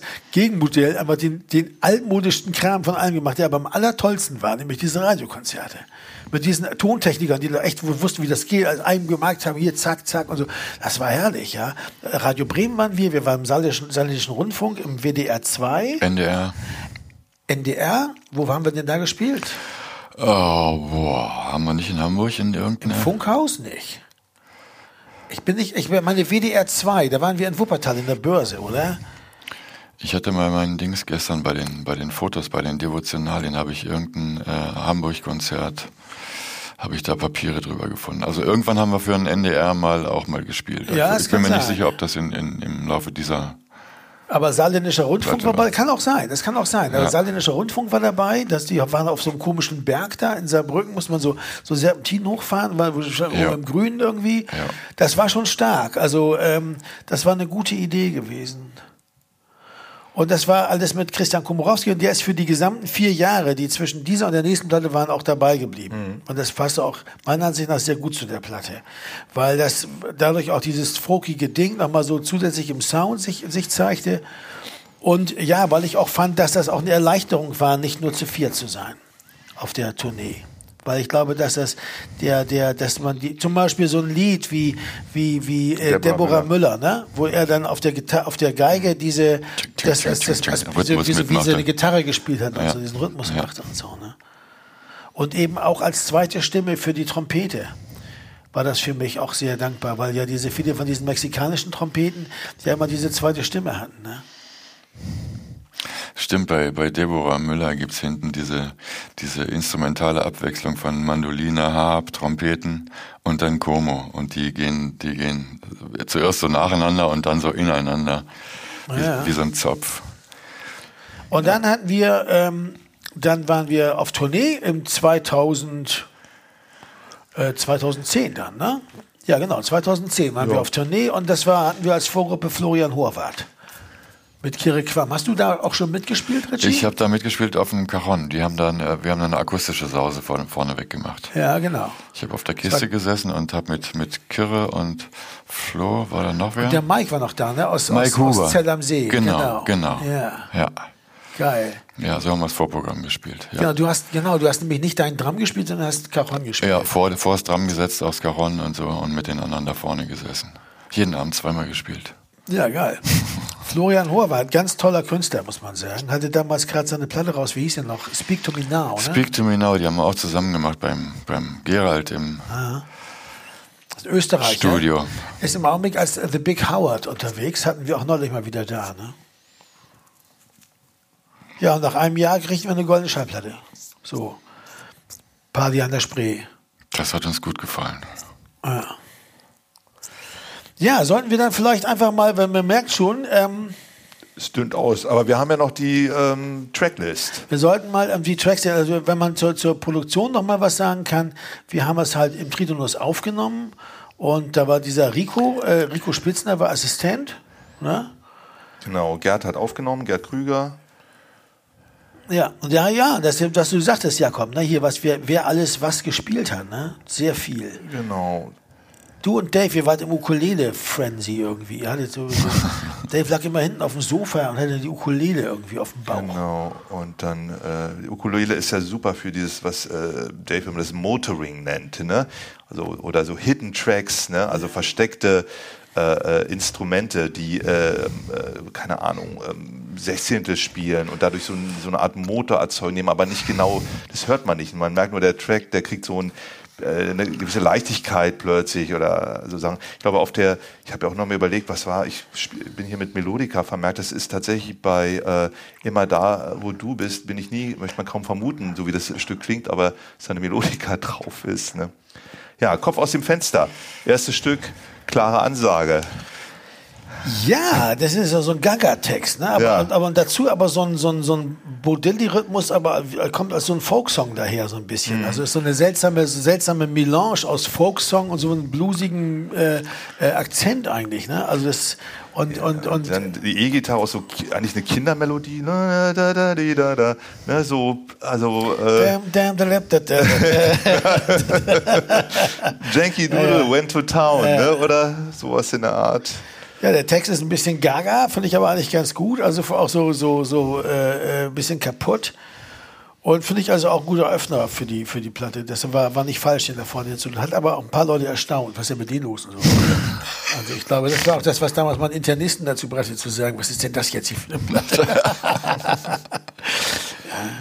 Ja, am Ende denke ich immer nur an dich. Eigentlich äh, der zweite geheime Hit auf eine Art. Nee, das tatsächlich ist es. Ja, also das hätte ich nicht Ja, gedacht. aber Ja, ich habe mir ja die, die Streaming-Zahlen angeguckt. Der ist mittlerweile, ist das dabei, Delm Horst zu überholen. Ja, Das ist bei den Element of Crime Fans irgendwie ein riesen Der Hit, Vielleicht ja. ist er aber auch auf irgendwelchen Playlists, von denen wir, da- wo wir nicht drauf, wo wir nichts von wissen und wird da ganz viel von den Leuten gehört, die entdecken die Band darüber. Aber das Stück, es hat, ist bei den Leuten unfassbar beliebt. Hätten wir damals nicht gedacht, glaube ich. Ne? Also war schwierig, also war gar nicht so einfach, fand ich, da den richtigen Groove zu finden und so für das ganze Gitarrengezubbel. Aber als Stück natürlich, und ich glaube, wir haben auch gar kein Video dazu gemacht oder sowas. Ne? Das war kein Videostück. Immer da, wo du bist, bin ich nie, war die Single. Ne? Ja, ich weiß noch, dass es äh, gab äh, auch eine ganz äh, kleine Geschichte, dass ähm, äh, nach der zweiten, nach dem zweiten Refrain äh, der äh, Solo-Teil, dass ich dich gefragt habe, Sven, ich weiß jetzt nicht genau was, weil ich hatte vorher schon eine Slide, äh, so eine Lap-Steel drauf gespielt und so, und dann dachte ich, ich wusste nicht genau, was spiele ich da jetzt drauf, und dann habe ich dich gefragt, und dann meinte sie, Jakob, mach doch mal so wie in den 80ern, diese Mitteltypen von Knitting Factory da aus New York, wie die so, die grätschen da einfach so rein, und äh, das war das Solo, und es war ein Solo, wo ich äh, rübergegangen bin und einfach spontan gespielt habe. Direkt, ohne mir groß zu überlegen. Kein was- Kopfhörer aufgesetzt zur doch. Musik, Das ist das wäre es gewesen. Ohne, wie bei Brian Eno, ne? Die Leute in der Kabine sitzen und sagen, okay, spiel mal ein. Nee, nee, spiel mal. Ja, aber äh, nee, nee, Wo ist denn der. Kopfhörer? Ne, du brauchst keinen. Ja, was, was Ja, Dave dann hat er damals so random Zeug drauf, Dave ne? dann mit Ecki Busch genau. genau. Äh, Das war in dem Fall nicht, aber es war, äh, war eine gute Idee von dir, Sven, ähm, zu, äh, als äh, Orientierung. Mach doch mal sowas. Ja, mal das- so ein das- Bruch in dem Ganzen. Das Ja? Solo kann heute die ganze Welt singen. Der,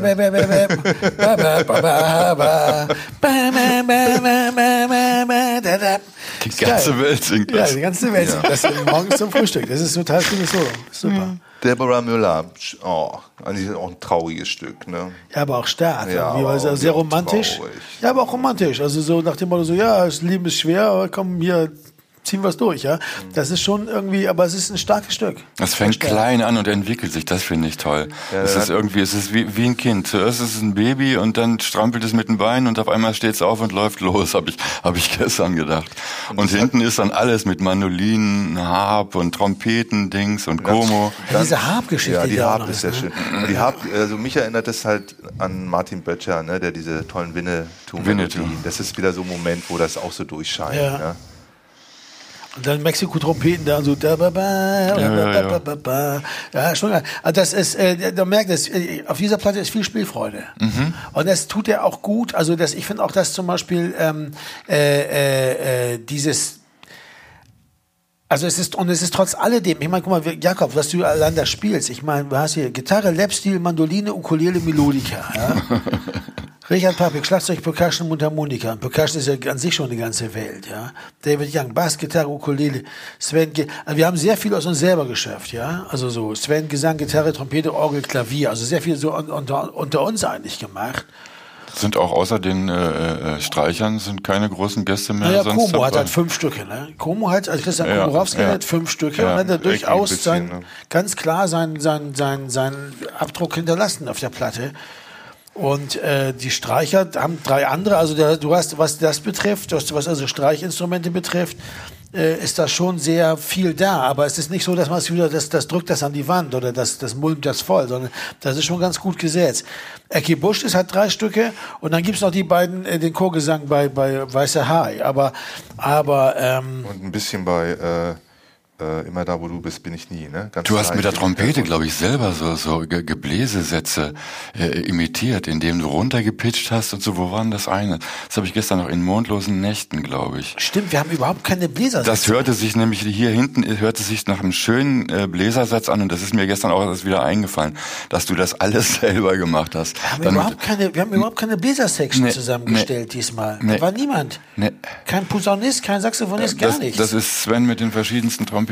Das ist aber dieses folkige Ding, würde ich auch mal sagen. Das, Ja. Da kommt das auch her. Jetzt fällt mir das erst wie Schuppen von den Augen. Also was da auch den, weil es ist ja so, äh, gerade diese Platten, äh, Mittelpunkt der Welt, immer da, wo du bist, bin ich nie, Lieblingsfarben und Tiere. Wenn man das oberflächlich betrachtet, das haben auch viele Leute uns öfter ja mal gesagt bei Interviews und so. Also für mich ist die genau wie die letzte und so. Das kann man so sehen. Das kann man so sehen. Wie man sagt, Knödel mit Soße ist immer dasselbe, aber das stimmt nicht. Weil natürlich kann das auch jedes Mal total anders schmecken. Das kann, kann ganz andere Aspekte haben. Also man geht da eigentlich in so, und das fällt mir jetzt auch erst auf. Wir haben hier tatsächlich überhaupt keine Bläser-Section gehabt. Nee, aber du hast trotzdem, es gibt hier, es gibt hier sowas wie einen Satz bei In mondlosen Nächten, aber da kommen wir ja noch hin.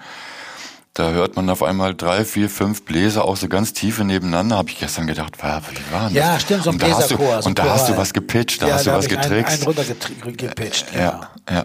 Also wir haben die, den, den, den, wir haben das, den Track hochgepitcht und ich habe dazu gespielt Ja. und dann wurde das alles zusammen runtergepitcht. Ja. Sehr schöner Effekt und man hört das überhaupt nicht. Es hört sich an wie Gebläse einfach. Ja, Kevin Karin, was ja eigentlich ein Rip-Off ist, habe ich aber erst gemerkt, als es fertig war, von einem Stück von dir. Ähm, durch diese absteigende, äh, diese Halbtonschritte in D-Dur. Und zwar ist das, ähm, das alles kommt mit. Ja. Aber Auch mit auch, dem Dur in, dem, in der äh, subdominante Dur äh, Moll ne, und dann wieder zurück. Ja, und äh, und dann haben wir ja. überlegt, was machen wir, damit es nicht genauso klingt. Gut, aber wir haben jetzt, selber kannst, du auch von I Started the Joke sagen, aber auch zum Beispiel Michaela sagt hat das ja auch. Ne? Also es gibt ja Das viele stimmt, solche ja. Lieder. Äh, das ist und, und Michelle Mabel, glaube ich auch. Äh, äh, und Die haben ja, genau, hier- wir haben eine recht leicht psychedelische Version, die wird dann live sehr äh, punkig. Ne? Das hat irgendwie nicht gefunzt so richtig. Und Ja, das- dann dein Vorschlag war dann, äh, das irgendwie ein bisschen so Bierzelt-Atmosphäre, ein bisschen ruppiger zu spielen. Ja, ne? also das, um das also ein bisschen so die Leute einfacher zu machen, da mitzugehen. Aber ich muss sagen, ich, find, ich, fand, die, ich fand die Version, ich hab, war auch überrascht, weil es ist ja oft so, dass wir die Sachen live spielen und dann natürlich unsere eigenen Platten nie wieder hören. Und wenn wir die jetzt wieder hören, stellen wir fest, okay, wir haben es ja damals viel langsamer aufgenommen, als wir später dann gespielt haben. Ja, warum haben wir das irgendwie schneller gespielt? Aber ich glaube, beides ist richtig, weil ich finde es irgendwie, da hat das sowas, ähm, soll ich sagen, sowas, äh, das, das rumpelt so ein bisschen. Das finde ich irgendwie eigentlich ganz schön, ja. Totaler also, das so, so, so ein bisschen so der Mensch als beschädigte Ware, weißt du, so, so, so, so dass er ein bisschen um die Ecke kommt, so. Dass das Bier in meiner Hand alkoholfrei ist und so, also dieser ganze Kram, ja. Das passt eigentlich ganz gut. Ja, und das ein äh, äh, wirklich sehr, sehr witziger Text. Ne? Also ein äh, bisschen marxische Systemkritik ist ja alles, Ja, äh, alles super, drin, alles, wirklich alles drin. Ja? Also, Aber es gibt auch ein, es gibt auch einen Club in, in Berlin, der heißt Birgit und Bier. Ne? Und, Aber der, der ist nach uns benannt. Also diesmal ist es die, als die richtige Reihenfolge. Der ist nach uns benannt. Und ich war da neulich mal bei irgendeiner der Sache von den Grünen und dann haben, haben waren nur die Kinder von den Besitzern da. Die haben da gearbeitet. Ihre Eltern konnten nicht. Und so. Und da, sind die, ihren Eltern tut das so leid, dass sie nicht können, weil sie wären so große Element of Crime-Fans. Und jetzt wäre ich doch da und äh, sie, aber ich da eben was für die aufschreiben können. Das war total rührend. Ja. Und äh, ja, das äh, Birgit und Bier. Ne? Äh, Ja. Einer kommt weiter. das ist ein Klassiker von äh, Richard. Ne? Das ist, diese Akkordfolgen, das macht eigentlich nur Richard. Sowas, ne? Und diese Pausen, diese vielen ja. dann. Also, äh, Das ist ein schönes Stück, das ist gut. Ähm, äh, äh, und das, das ist auch, was ich auch mag, diese Art von Stücken von uns, die wir immer wieder haben, die so sehr leise sind, sowas wie Ofen aus Glas. Einer kommt weiter, so Stücke, wo du auch eben, wo du sagst, diese Pausen hast, wo du denkst, also schon schon weißes Papier ist viel viel lauter als das. Weißt du, was ich meine? Also das ist, Absolut, ja. das hat eher was mit mit, mit leise sein zu tun. Ähm, ähm, äh, Warte auf mich zum Beispiel live auch ist auch so ein Stück, was man sehr leise spielen muss und so.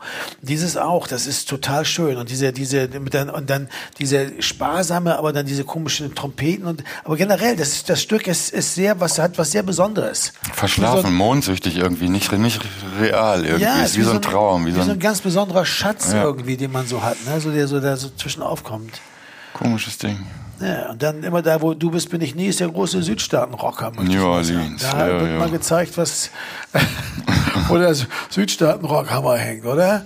Das ist schon gut. Also das war, hat glaube ich auch viele Leute überrascht, ne? Und trotzdem wirkt es nicht rockig, rockig, also nicht rock, rock, rock mäßig. Auch das hat diesen Folk-Charme. Weil wegen der Instrumentierung sicher auch, das hat eben auch diese akustische Gitarre da drin, die das eigentlich, die, so, die man sonst vielleicht mit der elektrischen spielen würde, der, als Rhythmusgitarre. Ja. Und generell diese Luftigkeit, die das trotz alledem hat. Ne? ja, und dann halt eine, also, Bottleneck, ne, ganz stark. äh, auch die Idee, eine Melodika da reinzuspielen. Keine Ahnung. Depp, depp, depp, Ja, genau. depp. Du spielst diese, diese, Ja, ja, diese genau. Und-Akkorde, ne, spielst du immer. Und das, das macht eigentlich diesen Südstaaten-Rock, äh, äh, diese Atmosphäre davon aus, finde ich. Ja, aber nur, Sonst wäre nur das ja, rhythmisch. Aber äh, von der. Hast du das die ganze Zeit durchgespielt? Ja, Ja. ich spiele die ganze Zeit durch. Diese andere würden das einfach dann loopen, ne? Aber da wir ja nicht mit Klick spielen, können wir das leider mal können wir vergessen. das nicht. Ja, aber es ist doch schön, dass man auch so fleißig ist. Also so ein Hauch von Manufaktum. Ich glaube, das geht ja für alle Instrumente. Richard wird ja auch nicht aufhören Nee, äh, eben, mit das der ist- Hi-Hat oder ja, ja, mit, mit der Rhythmusgitarre. Ja, andere Bands Macht mal eigentlich zwei Takte spielen und der Rest wird durchgeloopt, ne? Ja, dafür haben die dann mehr Zeit für andere Sachen. Und können sich auf den Sound mehr verlassen, dass er immer gleich ist. Weil das so wichtig ist. Keine Ahnung. Äh, Popmusik halt. Äh, nichts für uns. Äh, aber immer da, wo du bist, bin ich nie auch ganz klar von Dave eingebracht bei dem Lied. Äh, ich, ich, meine, ich, ich glaube, die Idee war von mir, aber, aber der Dave hat diesen komischen Break an, der das Ah, ja, genau. Der, die Boots are made for walking. Also so einfach mal so so richtig brutal geklaut, ne? Also so einfach so, das nehme ich mir jetzt irgendwie. Das finde ich auch wieder gut. Ja, also ich weiß gar nicht, ich glaube nicht, dass es justiziabel ist, aber das ist sowas von dermaßen offensichtlich geklaut. Das ist ja geil. Vor allem jetzt, wo man es auch nochmal sagt. Ja, es ist ganz, das ist offensichtlicher geht es dann kaum. Naja, Bis dato gilt- konnten wir es noch leugnen. Es gilt das alte, Jetzt ist es raus ja, in die Welt. aber äh, das gilt über das alte Diktum von Uwe Bauer. Ne? Du bist lieber gut geklaut als schlecht selbst ausgedacht. Und das muss wohl man wahr. auch mal sagen. Das, äh, das, das war unser erster Produzent und der hat immer recht gehabt. So, äh, bitte bleib bei mir. Ja, das sind alles, alle diese ganzen Stücke, die sind echt, die haben echt, also pff, kann man, haben wir jederzeit wieder gespielt, Haben wir, immer ja. und immer wieder, ne? Ja. Bittersüße Ballade, die kam mir immer sehr amerikanisch irgendwie vor. Da habe ich gedacht, das, Ja, das ist, äh, die hat auch was davon. Sehr Amerik die ganze Platte hat so einen Amerikaner-Charme, ne? So, also könntest du echt unter Amerikaner irgendwie, irgendwie so ein, also das die, was, was man immer dann auch mit Folk und so bezeichnen kann, was letztendlich immer so diese, dieses, äh, dieses amerikanische Ding irgendwie damit reinbringt, ne? tolle Instrumentalparts. Das Wort Spargelkönigin auch mal untergebracht.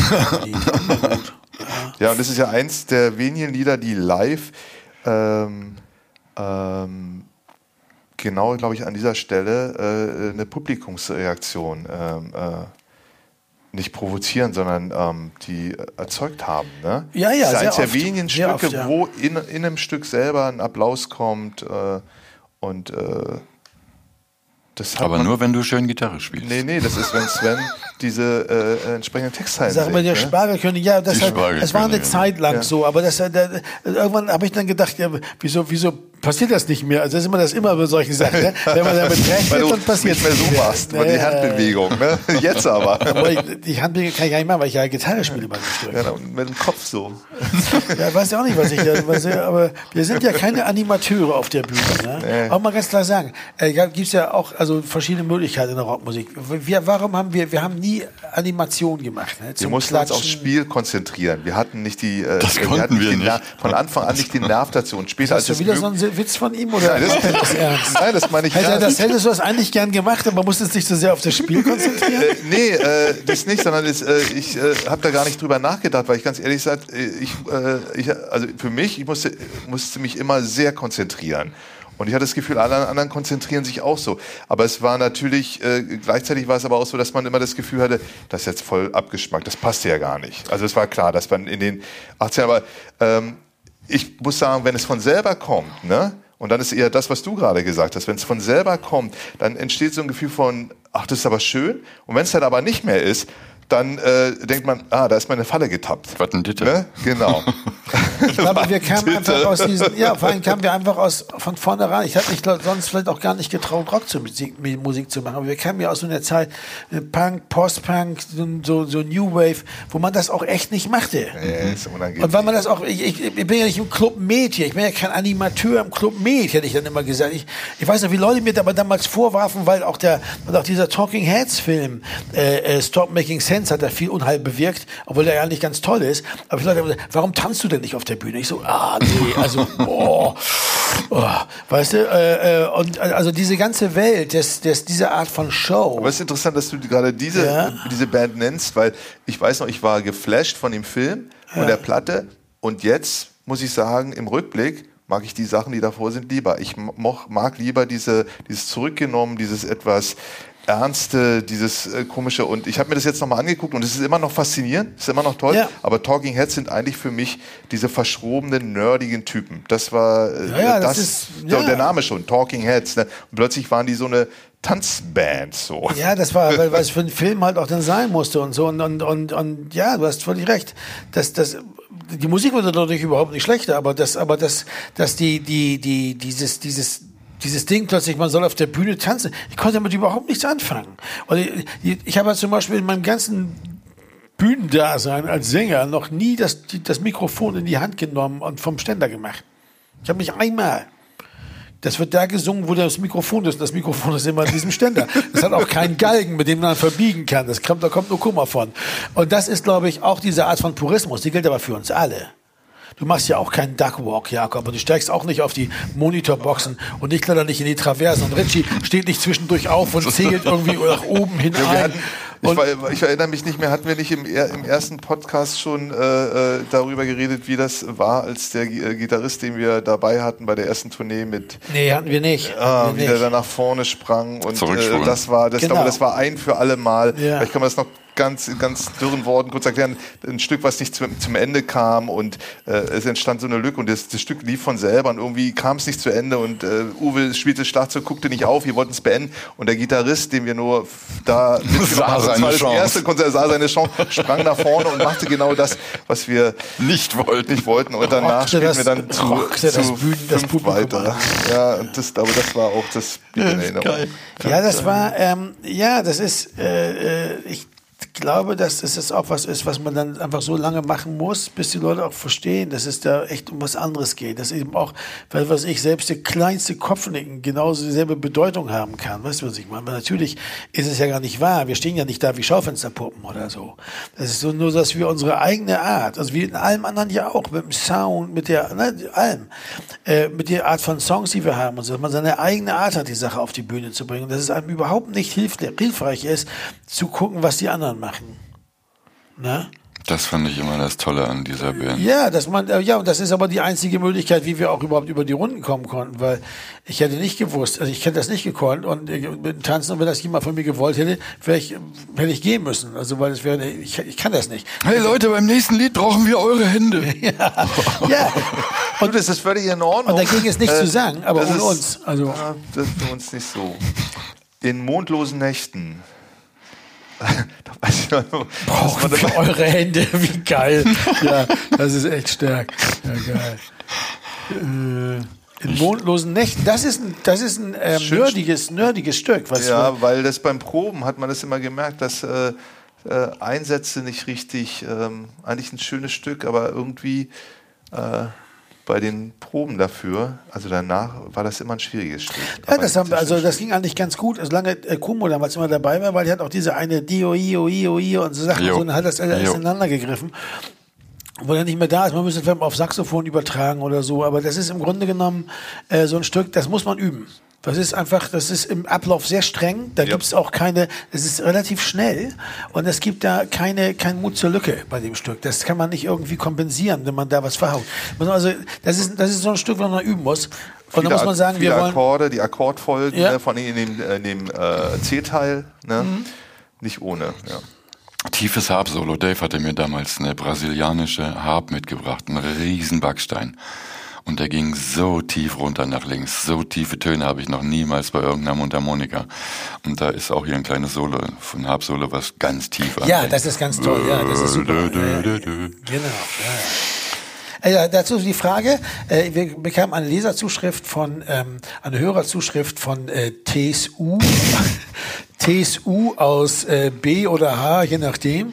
Äh, äh, der wollte wissen, wo, wo, wo der Richard Pappig gelernt hat, so toll Mundharmonika zu spielen. Bei Leander Hausmann, der ist ja der beste Mundharmonikaspieler Deutschlands, habe ich in der einen. Radio 1 Sendung gehört, die ihr zusammen gemacht habt.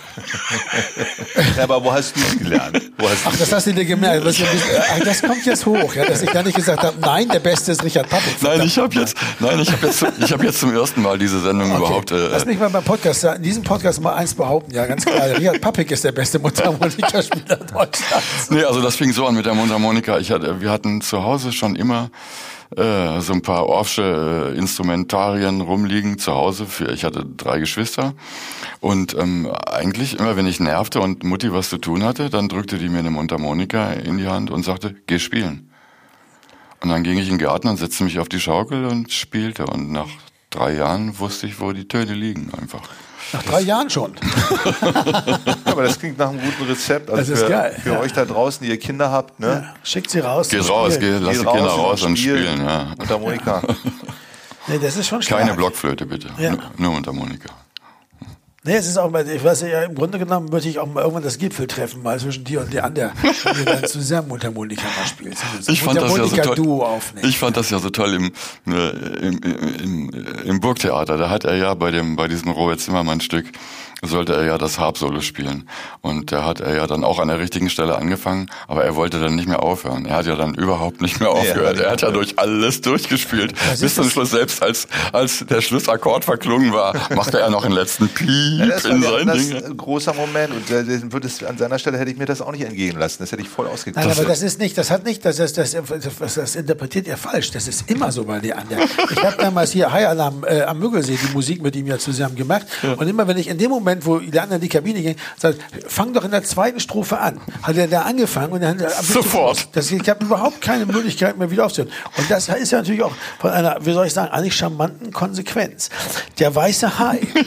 Ja, zwei Kinder, zwei Kinder im Chor. Ich mochte das immer schon gern, wenn Kinder mitsingen. Es gab, es gab irgend so ein Lied, von irgendeiner Hamburger Band, wo so Kinder mitsangen und was ich so bezaubernd fand, dachte ich mir, der Weiße Hai ist doch jetzt auch mal so ein bisschen so ein Stück so Weihnachten, vor, so nach Weihnachten, so diese, so der Winter hört nicht auf, nervt und so, eigentlich so ein Kinderlied. Und dann wollte ich eigentlich, dass diese Kinder damit singen.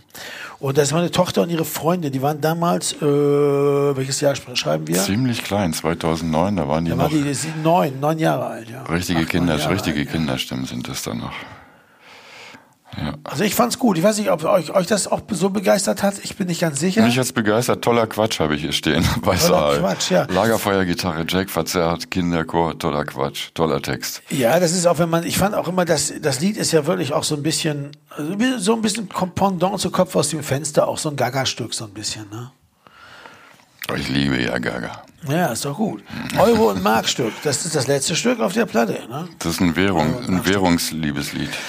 Ja, es geht eigentlich zurück, also die Idee geht eigentlich zurück auf ein, auf ein, auf ein Bild, das der Künstler 4000, der Hamburger Trash-Künstler, oder wie soll ich sagen, so, okay. Hamburger Künstler 4000 gemalt hat, äh, das, da ging es äh, um das 5-Mark-Stück, so eine, hat so eine Serie, 5 Mark, das 5-Mark-Stück. Das hat dann so Beine und Ärmchen und so. Und dann gibt es irgendwann auch ein Bild, das heißt, äh, Euro und 5-Mark-Stück haben sich sehr lieb. Und dann äh, schütteln die beiden sich so die Hände. Ja. Liebeslied. Genau, und das fand ich irgendwie, das, äh, es ist auch das hat, hat diese Gaga, da kommt auch die Teletubby-Familie drin vor. Ich habe damals viel Teletubbies auch geguckt aus ähm, naheliegenden Gründen. Beat Andike hat mich mal besucht in der Zeit irgendwann. Der, aus der Schweiz kam der zu Besuch in Berlin und äh, der kannte die, das war ein paar Jahre vorher, da war die Alex noch ganz klein und der kannte die Teletubbies nicht. Das ja ganz schön Und der, abgefahren. der, der, Alex guckte die Teletubbies und setzte sich daneben, sagte, oh, das war aus einer VHS-Kassette. Oh, das ist Wahnsinn. Und dann gucken die zusammen die Teletubbies und eine Folge nach der nächsten. Und sie normal. Und dann zeigen die immer diese kleinen Filme in der Mitte so, wo irgend so ein Kram passiert, Kinder tanzen oder so. Und dann sagen die Teletubbies, wenn der vorbei ist, immer normal, normal, und dann wird er normal gezeigt. Ja, so für zwei, eigentlich so Fernsehen für Dreijährige, ist total geil. Genial. Und ich so, Wahnsinn. Das ist ja alles so bunt, weißt du, und diese Kaninchen und so. Und das ist, davon handelt es so ein bisschen, ja. Aber es ist im Ganzen doch, muss ich sagen, das ist eine sehr gelungene Platte, oder? Super Platte, Spielfreude, klingt sehr toll wieder. Und ähm, ja, ich glaube, dadurch, dass wir vorher diese Filmmusik gemacht haben und einfach Lust hatten, gleich weiterzumachen, diese Spielfreude, die hört man. Ich finde, die hört man hier die ganze Platte über. Dass gerade eine Zeit war, wo das Musizieren zusammen echt Spaß gemacht hat. Was machst du, Jakob? Ja, schöne Platte geworden. Und äh, irgendwie auch eigenartig. Die ist irgendwie, als ich die jetzt gehört habe, habe ich gedacht, irgendwie ist die schräg. Die ist so, äh, also schon das erste Stück, das ist so, als ob so ähm, eigentlich, also eigentlich stimmt alles, alles ist am richtigen Platz, aber als ob man so ein, wir hatten mal so einen Autounfall, ne, wo das Auto dann auf der Seite lag, ne, bei, bei einer Tour. Und das Auto sah aus, als ob es völlig in Ordnung ist, aber es war in sich halt leicht verzogen, minimal nur. Es ging nicht mehr auf die Seite. Und äh, das war, also als, äh, aber so ein positiver Effekt. Alles ist so ein, gibt so eine Wiedererkennung der Sachen, stilistisch und äh, diese Melodien und so. Und trotzdem hatte ich gestern beim Hören, dachte ich so, die ist irgendwie so ein leicht, hat so eine leichte Schieflage. Es ist sehr sympathisch, Hau, dass so sie, weg, ne? ja, dass sie nicht, also, ähm, und es liegt natürlich an, an, an auch der Art, wie wir produzieren, dass wir halt ähm, nicht mit Klick, äh, dass die Sachen schneller und langsamer werden dürfen, dass sie äh, auch tonal, dass auch mal was leicht schief sein darf. Äh, also diese Freiheit, die äh, die Musik äh, haben sollte, ähm, dass das ähm, Und all tolle- ihren guten Aspekten da auch zum Tragen kommt bei der Tolle ne? Texte, die teilweise mit der Musik Ja, auch diese- total dieses Ver- kontrastieren. Also, Genau, dieses Verrückte auch, ne, der ähm, äh, äh, die ganzen Geschichten, die da erzählt werden, ja, also es sind ja auch eigenartige Geschichten, also, also einer kommt weiter, ne, äh, welche Bilder du bemühst, um, äh, die entschlüsseln sich auch nicht, ganz viele Sachen. Und das ist halt schön, dadurch bleibt immer etwas, äh, bleiben so Fragezeichen in dem Ganzen. Und das ist eigentlich, was ich, ich sehr liebe, im Spiel wie auch in, der, in, in den Texten, ne. Ach, das hast du schön gesagt. Ja, ich glaube, dass die, ich glaube, ich glaube tatsächlich, dass diese, diese, diese Platte, egal ob das jetzt so gemeint gewesen ist oder ob wir das, da, weil oft kein ist es ja so, ne? die Das passt passiert sehr ja. stark einfach in die Zeit. Also, also wenn ich mir überlege, diese ganzen Anti, also das, das ist die folkigste Platte, die wir je gemacht haben, das ist mal sicher. Und das ist, äh, wenn ich mir diese ganzen Anti-Folk, Freak-Folk, New-Folk-Geschichten aus der Zeit anhöre und sehe, was so passiert, ist diese Platte, da reiht sich da sehr, sehr gut ein. Und äh, sie ist vielleicht auch fast, obwohl immer da, wo du bist, bin ich nie drauf ist, das vielleicht rockigste Stück, was wir jemals geschrieben haben. ja, ist es eigentlich die unrockigste Platte, die wir jemals gemacht haben. Richtig so ein Folk-Ding irgendwie. Und auch deshalb zum Beispiel auch ganz anders als die Platte davor und danach. Platte davor hat auch ein bisschen was, denn danach, wie ich finde, wird sich zeigen, dass sie noch mal ganz andere Aspekte auch hat. Was ich hier auch noch mal sagen möchte, was wir hier auch haben, ist, wir haben halt vorne mal wieder ein Cover äh, äh, mit, mit dem, mit der Bild von der Band drauf. Das war äh, also im Gegensatz zum Mittelpunkt der Welt. Was wir auch haben, ist eben auch ein, äh, äh, Team hier eigentlich Charlotte Goltermann mit dem Foto und Rike Weiger mit dem mit dem mit der Typo und der der Grafik dieser Platte, was wir danach auch öfter benutzt haben. Also wo wir öfter mit dem wir öfter gearbeitet haben, weil das auch eigentlich für uns die Sache einfacher macht, Ja, das weil stimmt. die uns verstehen, Ja. muss man Ja. einfach mal sagen. Wenn du Ja. äh, Rike Weiger äh, sagst hier oder Charlotte Goltermann die Fotos macht, dann wirst du dann immer finden, dass du ähm, also ich finde, ich sehe da die Band eher drin wieder als in all den anderen Fotos, die wir vorher immer gemacht haben. Nee, außer vielleicht bei Benno Krehan, wobei ähm, äh, Benno Krehan auch sehr ähnlich gearbeitet hat wie Charlotte. Nämlich in der Sache dann doch auf eine Weise zu inszenieren, die Band, aber so, dass man nicht das Gefühl hat, dass es inszeniert ist. Das finde ich eigentlich ganz gut. Und, äh, und Rike ist, was Typo betrifft und Grafik und so, ist eigentlich auch immer so eine ziemliche Bank. Ja. Genau, dann hatten wir, ähm, ja, wir haben ein paar schöne Coverversionen aufgenommen. Storm, Storms Are on the Ocean haben wir aufgenommen, aber ähm, wir haben eine ähm, so Limited Edition Singles gehabt mit Blaumeise Yvonne, ne, was auch cool ist. Andreas Dorau, äh, äh, geschrieben der Text von Wolfgang Müller, Tödliche Doris. Ja, ne? ja. Ähm, wir hatten Le Vent nous portera von Noir Désir äh, gecovert und wir hatten, das wusste ich gar nicht, habe ich gar nicht erinnert dran, äh, Getretener Quark. Ein Stück, Ja. was, noch, Ah, äh, ja. was Ja. auf einer iTunes Download EP irgendwie war. Also neben Last Christmas von Wham, aber ähm, vor allen Dingen äh, und leise rieselt Schnee hatten wir auch, aber Getretener Quark, ne? Das, das wir, haben wir das jemals live gespielt? Nee, weiß auch nicht so gut. Also das ist, äh, das ist, äh, das habe ich so, das habe ich so sch- zusammengeschustert. Das ist nicht so gut. Also ja, muss man mal sagen, weil man, äh, man kann ja nicht immer, man kann ja nicht immer nur Glanzmomente haben. Das ist einfach ein bisschen flach. Das bringt nichts. Das ist so äh, äh, Nachricht angekommen nach zwei Zeilen eigentlich. Also danke. Ja, also das ist nicht, nicht sehr, hat nicht sehr viel Tiefe. Ne? Aber Blaumeise Yvonne ist natürlich schon ziemlich cool, ne? So ein Andreas Dorau. Äh, Das war schon gut, ja. schon cool. Aber was wir aber auch, ja, wir sind dann danach auf, ja, auf Tournee gegangen. Florian Horvath, ja. Und das, die Platte war eben so, da war auch vom Erfolg her, also wie gesagt, vom Verkauf her, zack, ne, nach, nach, nach, nach einem Jahr war die Gold und so, also das war schon, das traf auch einen Nerv in der Zeit und ähm, das war schon irgendwie eine gute Sache. Ja, und wir, vielleicht ist mir eben ein bisschen untergegangen, aber äh, wir, wir haben ja durch diese, äh, dadurch, dass wir leise rieselt der Schnee und Last Christmas aufgenommen haben von Wham, haben wir tatsächlich zum ersten Mal so Weihnachtsgeschäft richtig nach dem Motto, jetzt mal eine Weihnachtssingle. Und leise rieselt der Schnee ist eine, wir haben ja geguckt, welche Weihnachtslieder gehen überhaupt, Ja. welche können wir überhaupt adaptieren. Und das ist ein Stück, wo man äh, äh, was, was sehr leicht fiel zu adaptieren, aber vor, vor allen Dingen, wo ich dachte, da merkt man, ähm, aus was sich amerikanische Folk- und äh, Rockmusik eigentlich auch speist. Sie speist sich halt aus äh, der, der europäischen Kultur im weitesten Sinne. Und dazu gehören diese Lieder halt auch. Ne? Also die Verwandtschaft war so offensichtlich, als man das äh, anfing zu spielen und merkte, das kann man in so ein, so ein Gewand, äh, also kann dem so ein Gewand geben. Es war, das ist wirklich das einzige, also hohe Tannenbaum und so hätte ich nicht gesehen, Nee, dass das wir das nicht, covern. ne? Aber bei dem ging das vielleicht auch wegen des Dreiertakts. Weil wir ja auch, das ist ja auch für uns ein wichtiges Ding, dass wir diese Songs in diesen Dreiertakten eigentlich machen.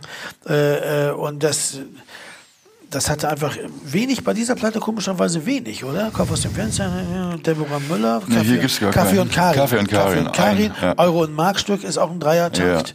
Ähm, äh, dann, äh, nee, stimmt. Sonst nicht, sonst rein. nicht, nur die, nee, nur die, nur die beiden, nur die beiden. Ja, also wenig Dreiertakte, Ja. aber trotzdem äh, ja nicht, das, das wäre ja immer so unser Brot und Butter. Ja, das machen wir ja freiwillig sogar, Dreiertakte. Das sind, das sind Triolen, glaube ich, in dem Fall. Und da- da- Viertel Triolen.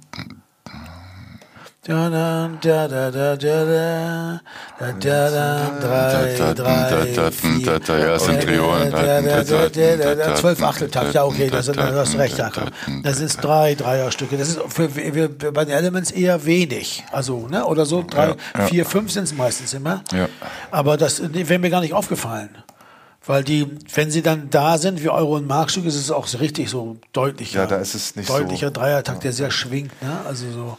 Ja, was gibt's noch zu berichten? Das war es eigentlich schon. Ich denke mal, damit äh, haben wir das Wesentliche abgedeckt. Wir müssen das ja auch nicht absichtlich äh, in die Länge ziehen. Äh, beim nächsten Mal wird es, äh, das ist wichtig, äh, nicht um ein reguläres Studioalbum gehen, sondern um beim Podcast Nummer 14 geht es um das Album, das wir kompiliert haben aus allen Coverversionen, die wir jemals die wir jemals Bis dahin, aufgenommen ne? haben. dahin, 89 ob bis dahin- 2009. Genau, au- aufgenommen haben als Single B-Seiten oder wofür auch immer und Compilations und so weiter. Und also es wird um die LP Fremde Federn aus dem Jahre 2012 gehen. 2010 habe ich hier. Von Ja? der Seite. Mhm. Echt? 2010 kam die raus? Ja. Nee. Also Echt? auf der, ich habe das von der ähm, äh, Es stehen manchmal falsche VÖ-Daten in, habe ich auch schon im Netz Ja, gesehen. ähm, aber die waren, das wundert mich. Also, weil ich dachte, das wäre nicht im nächsten- 2012 gewesen. die waren nicht im wie auch immer, nächsten 10 Jahr. oder nach- 12, das wird sich beim nächsten Mal klären. Aber Ja, eine werden Frage das- habe ich wir noch. werden das aber NV, sowas, sowas von raus. Ich sag, du hast recht, da steht 2010. Wir werden das rausfinden. Du hast völlig recht, Jakob. Und dann noch, noch eine andere Frage habe ich. Und zwar, wir haben doch zu NVA noch Musik gemacht. Wann war das eigentlich? Zu dem Film. ist er danach. Das kommt erst noch. Das ne? war NVA, NVA, NVA. Das war davor. das haben wir, NVA hat er davor gemacht, oder? das ist uns irgendwie Der durchge... nachgemacht. My Bonnie, äh, das kommt, wird, wird in der, in der Fremde Federn vorkommen, stimmt, weil das ist ja My auch da Bonnie drauf, is ist over ja- the ocean. genau, das war davor. genau. NVA war doch sein Film nach Sonnenallee, oder? Nee, nach Herr Lehmann, glaube ich, hat er NVA gemacht. Genau, und da waren wir in der, hier in der Greifswalder oder in irgendeinem Studio. Und da haben wir, haben wir das aufgenommen. Äh, My Bonnie is over the ocean. Und it's all over now, Baby Blue. Ja, gut, Genau. all das werden wir dann, falls da irgendwas nicht stimmt von dem, was wir jetzt gerade hier erzählt haben, Und dann das wird viel sein. Das meiste. klären wir das beim nächsten Mal. Ja, okay. Dann also sagen wir auf dieser Stelle vielen Dank für die Aufmerksamkeit und fürs Zuhören. Richard Pappig und äh, Jakob Ilja und Sven Regner von Element of Crime und sagen auf Wiedersehen. Auf Tschüss. Achtung, Achtung, hier ein Element of Crime Verbraucherhinweis. Auch zu dieser Podcast-Folge gibt es eine passende Playlist. Den Link dazu findet ihr in den Show Notes.